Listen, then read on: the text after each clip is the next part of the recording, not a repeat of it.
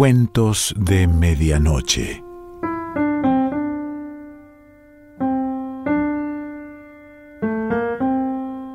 El cuento de hoy se titula La selva de los reptiles y pertenece a Joaquín B. González.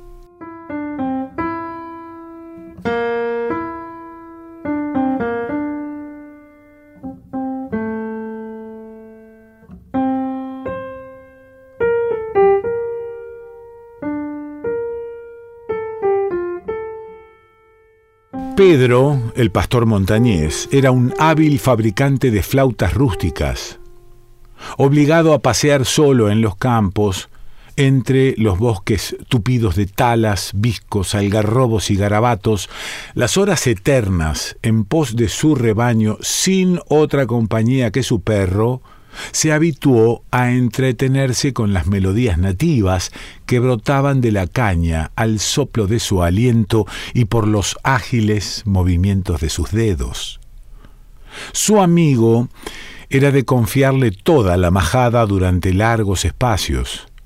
Sus ladridos frecuentes eran las señales convenidas para hacer saber el sitio y la distancia y las novedades que pudieran ocurrir en los solitarios valles y en las espinosas laderas. Verdad es que desde niños vivieron juntos,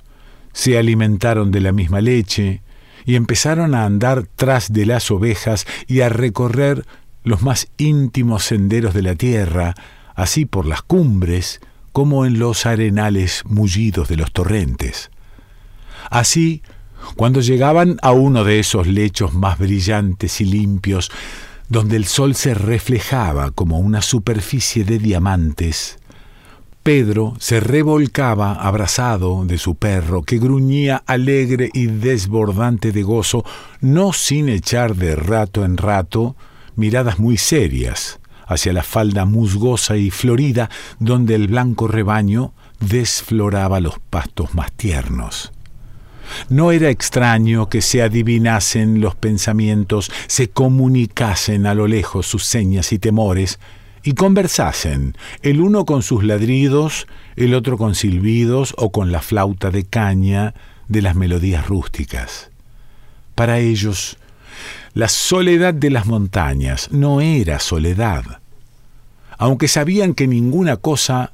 ánima viviente hubiese en muchas leguas a la redonda, eso nada les importaba. Los valles se sucedían a los valles, separados por colinas superpuestas que reproducían al infinito los ecos innumerables de la naturaleza, de la flauta, de los pájaros, del viento, de los arroyos. Los ladridos del perro, agudos y penetrantes, duraban en su repercusión largo tiempo. Y parecía como si otros pastores los llamasen a mezclar sus ovejas, a combinar sus cuidados y a acompañarse en sus jornadas. Apacibles y sonrientes eran sus excursiones durante el otoño y la primavera. El invierno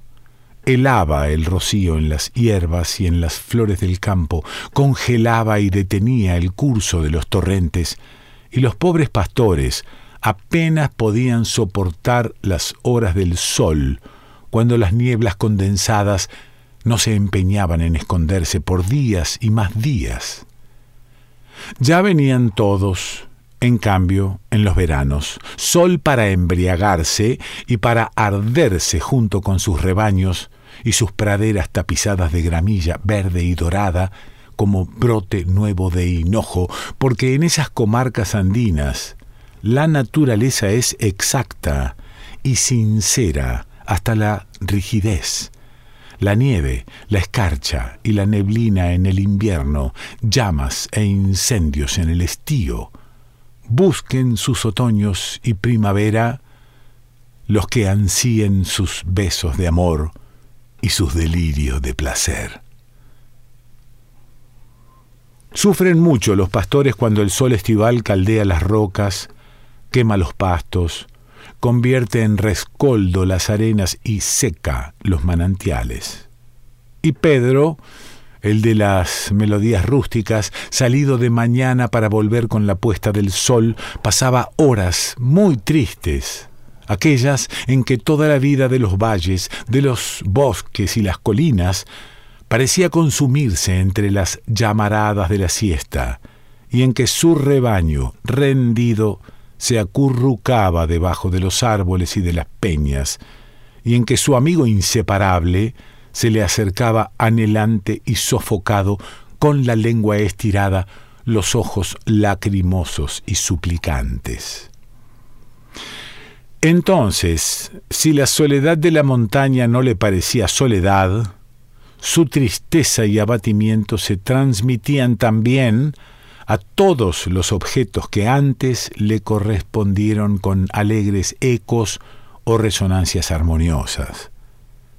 Y su imaginación juvenil, excitada por la caricia perenne de la naturaleza desfallecida, se agitaba, y como en delirios de fiebre, señalaba las cosas más extraordinarias y veía en los árboles, en las cimas distantes y en los espejismos del aire abrasado,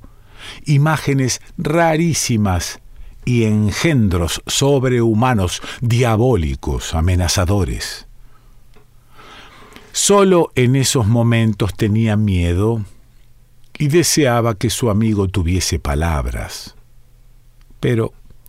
se contentaba con mirarle los ojos, leer en ellos la caricia y volver a buscar en el horizonte, en los paisajes, en las ramas de la selva, las impresiones de la realidad conocida. Las reverberaciones de la atmósfera le difundían la mirada, le enturbiaban las ideas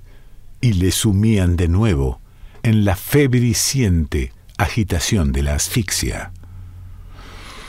Un día de esos más ardientes condujo el rebaño a una garganta estrecha de la montaña para que no faltasen las sombras y las ráfagas frescas. Y antes del mediodía ya las caídas de los cerros se bordaron con la majada dispersa por el fondo del bajío murmuraba un torrente entre piedras enormes. Árboles gigantescos llenaban el plano, siguiendo la cortadura y aspirando a mirar con sus últimas hojas por encima de las cumbres. Por el cielo giraban algunos cóndores impasibles, y el sol de enero empezaba a poner en ebullición y en corrientes de fuego las ondas del aire ya es la siesta.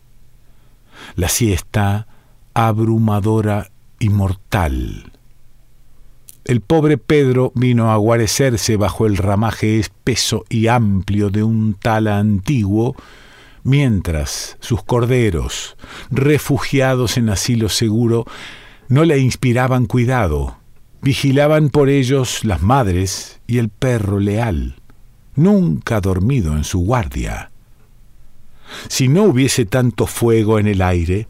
tanto pavor indefinible en el bosque solitario, tanto amargo misterioso en las cuevas y en los nidos desiertos y en las grutas ignoradas, habría dormido el pastor tendido en la blanda arena. Pero las siestas son semejantes a la medianoche, y en ellas aparecen los duendes rapaces, los insectos cautelosos, las visiones terribles de la sofocación y el silencio, y luego el cerebro de un adolescente es rico en repercusiones extrañas, en recuerdos y temores punzantes de relatos y consejas oídos en las noches del fogón. Pedro tuvo miedo de todo lo que lo rodeaba. A pesar del calor intenso, una corriente helada crispó su piel curtida. Miró en torno y con la idea de salvarse de ataques de fieras, demonios o brujas, se encaramó por el tronco del árbol corpulento y a una buena altura de la tierra se quedó sentado sobre un gajo enorme cubierto por el ramaje espinoso. Su perro, hermano de crianza y amigo de toda la vida, se hallaba en su puesto de servicio y como un centinela era sagrado, inviolable. Entonces hubiera creído que la soledad de la montaña era una soledad si no hubiese recordado de súbito la flauta de caña, que asomaba en ese instante, su boquilla modelada con cera silvestre de uno de sus bolsillos. Ah, no, la soledad de la montaña no es soledad. Y los vagos y sutiles fantasmas de la siesta de enero se desvanecían como leve polvo en el aire candente al eco de sus suaves y queridas canciones. Cuando el sagrado y sepulcral silencio de aquella colosal necrópolis de granito,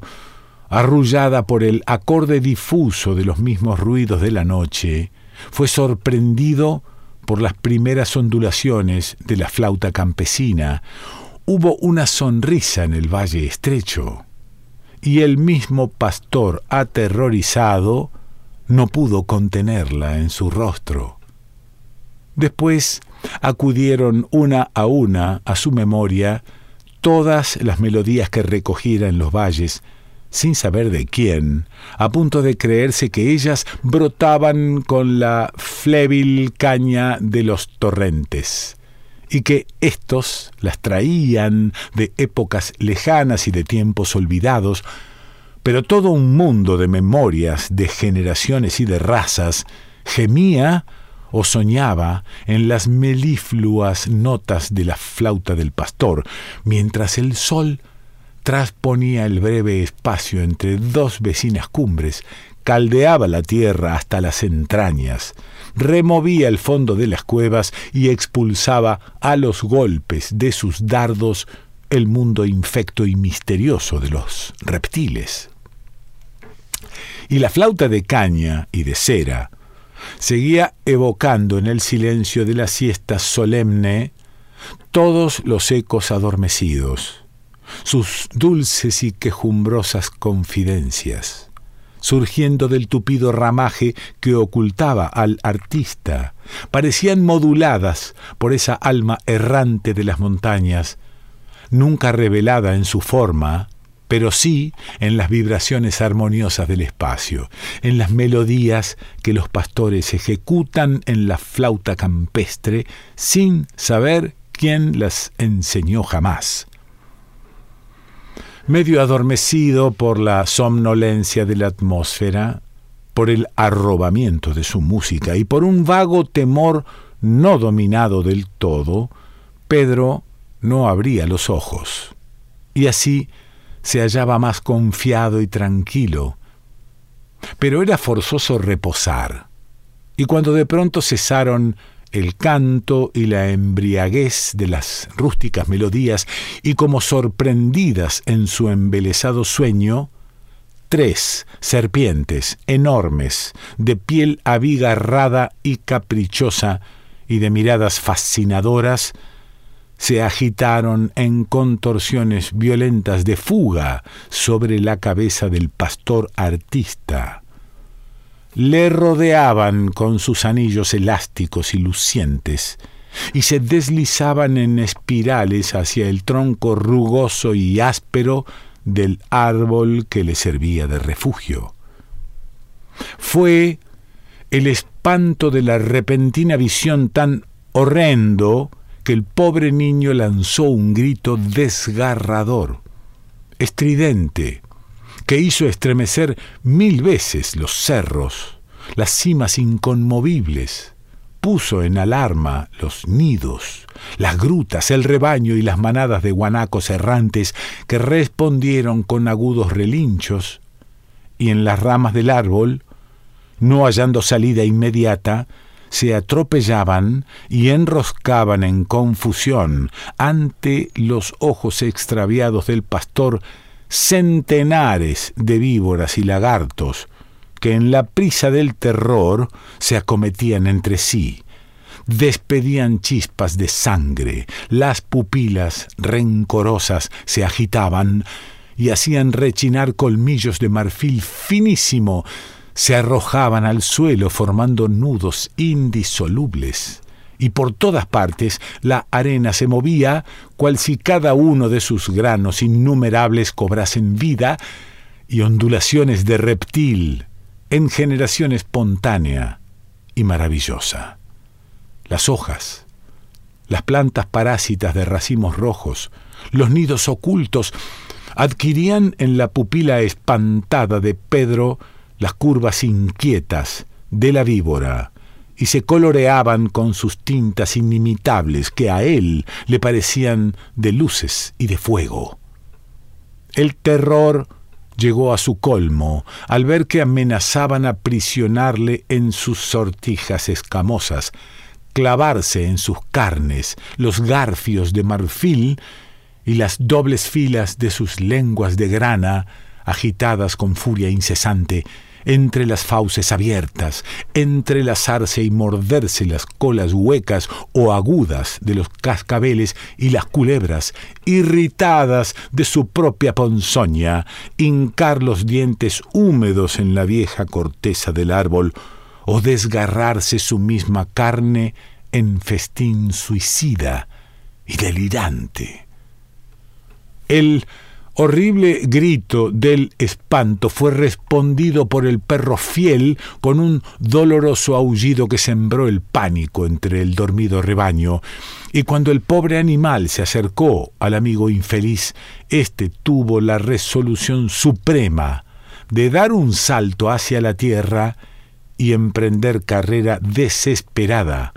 para salvar de la persecución de los reptiles que él sentía tras de sus pasos chirriar, silbar, zumbar en sus oídos, horadar su cuello con la punta de sus lancetas mortíferas, rozar su piel con la piel fría y espeluznante. De trecho en trecho volvía azorado la cara, atraído por el mismo horror de las visiones, y veía a los reptiles arrastrándose veloces en multitud famélica y chispeante, cual si luchasen por alcanzar la presa fugaz, para devorarla, para encenagarse en su sangre joven. Despavorido, el pobre pastor se despojaba de su sombrero, de su manta, de sus ropas, para arrojarlas a la voracidad y avidez del diabólico enjambre de sus perseguidores, y mientras éstos en montón informe y jadeante se detenían ciegos de furor sobre la ardiente arena del campo a acribillarlas, a desmenuzarlas y a convertirlas en hilachas imperceptibles, el niño infeliz avanzaba largo espacio en su fuga enseguecida sin que fuesen capaces de darle alcance. Ni el perro amigo, que llorando le seguía, ni la nube de polvo que el rebaño asustado levantaba huyendo hacia los establos. Refieren las gentes de la aldea montañosa que esa tarde, poco después del mediodía, divisaron hacia el paraje donde el pastor condujera por la mañana el rebaño un gran remolino de polvo que corría en dirección de la casa por el camino polvoroso del valle, y pronto distinguieron entre el asombro y la pena más honda a Pedro, el pastor, venir en fuga desesperada y ciega,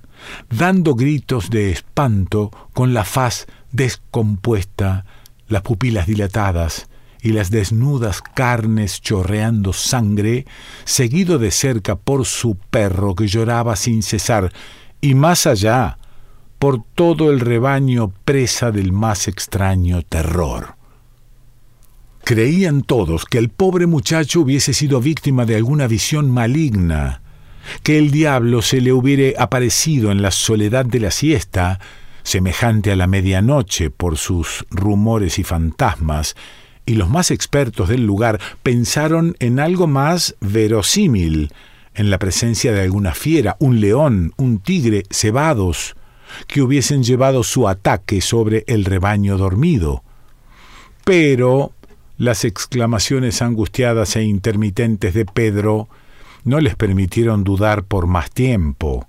Cuando les sobrevenía la fiebre del espanto, se estremecía entero, se acurrucaba en un rincón del rancho o entre las jergas de su cama, murmurando trémulo y con los ojos extraviados. ¡Ay! ¡Ay, las víboras, las víboras! Y entre los gimoteos del perro y un sopor profundo se dormía, agitado por horribles pesadillas. Algún tiempo después, si la crisis material había desaparecido, nunca volvió a asomar en sus serenos ojos y en su semblante ingenuo ese resplandor vivo de la inteligencia que los ilumina y les da lenguaje. Quedaron sus pupilas cerradas para siempre con una vaga expresión de espanto, y cuando los favores de la caridad o los relámpagos fugaces de su memoria le hacían sonreír, eran las suyas unas sonrisas tan rápidas que luego la contracción de su rostro causaba más tristeza y dolor. Pero nunca se le apartaron hasta la muerte dos amigos suyos, muy suyos, la flauta de caña y de cera silvestre, y el perro leal que se alimentaba con él en un mismo plato, y así los vecinos del lugar no se inquietaban de sus vagabundajes y ausencias por los campos, los lechos arenosos de las corrientes, las faldas alegres de los cerros, los bosques centenarios de algarrobales, porque los habían bien defendido y guiado por el más amoroso de los guardianes, quien, al ponerse el sol detrás de las lejanas cimas del ocaso, le volvería a la casa, conduciéndole de una punta del poncho y con caricias llorosas que eran un mundo de amor. Tampoco entonces la soledad de las montañas era para el pobre loco una soledad, porque las melodías intermitentes y extrañas de la flauta rústica, errantes por todas las selvas y los valles, iban despertando a su paso incierto y caprichoso las innumerables canciones de los nidos, las grietas y los peñascos, cual si fuesen por doquiera llamando la razón perdida del artista montañés, que acaso se refugiara en algún nido desierto o en el fondo misterioso de ignorada gruta. Deben tener los crepúsculos otoñales una virtud suprema sobre las almas sin luz y sin esperanzas, porque en esas horas, cuando el sol, de oro puro, se difunde, irradia y transfigura todas las cimas, el pastor, seguido de su perro, iba a sentarse sobre una alta roca con vista dilatada hacia el poniente, y allí, mientras se realizaba la mutación maravillosa de la luz en las nubes o en los cielos abiertos, abrazaba el cuello del amigo triste y dejaba brotar de su flauta en desorden y en continuidad, con alegría y dolor confundidos, todas las melodías que antes aprendiera sin saber de quién, tal vez de los mismos torrentes a cuyo borde crecieron los cañaverales. La última vislumbre del día, del color de hierro candente que se apaga sobre el yunque, se reflejaba en la pupila del pastor con vivo reflejo, porque ella le enviaba un adiós intraducible en una gota de agua cálida silenciosa que caía sobre la piedra. Por mucho tiempo en aquella región de la montaña andina vagaron sin rumbo y sin enojos los dos amigos que en un tiempo fueron pastores. La flauta de caña se oía por todas partes, como si una multitud de notas huidas de su dueño buscasen entre los manantiales las ramas o las rocas, el seno armonioso de donde brotaban. Los zorzales y las calandrias les contestaban y les hacían acordes. Y por último fueron a enriquecer la infinita variedad de los cantos, las armonías y los lamentos que adormecen las noches sonríen las auroras, aturden los días y bañan de melancolía las puestas del sol. Si el viajero preguntaba a las gentes de la aldea por el secreto de aquellas dos existencias tan extrañas como atractivas, respondían con tristeza, ese loco fue un pastor.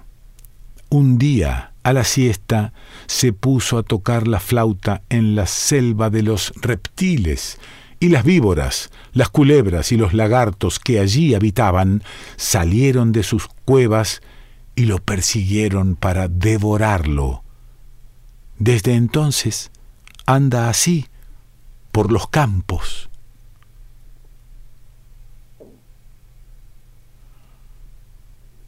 Joaquín V. González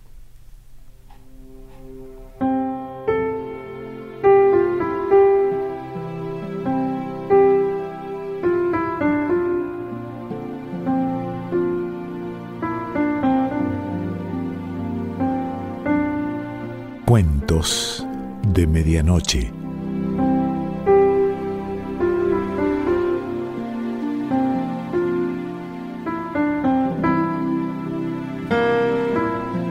Selección Pancho Mondino. Idea y lectura Quique Pessoa.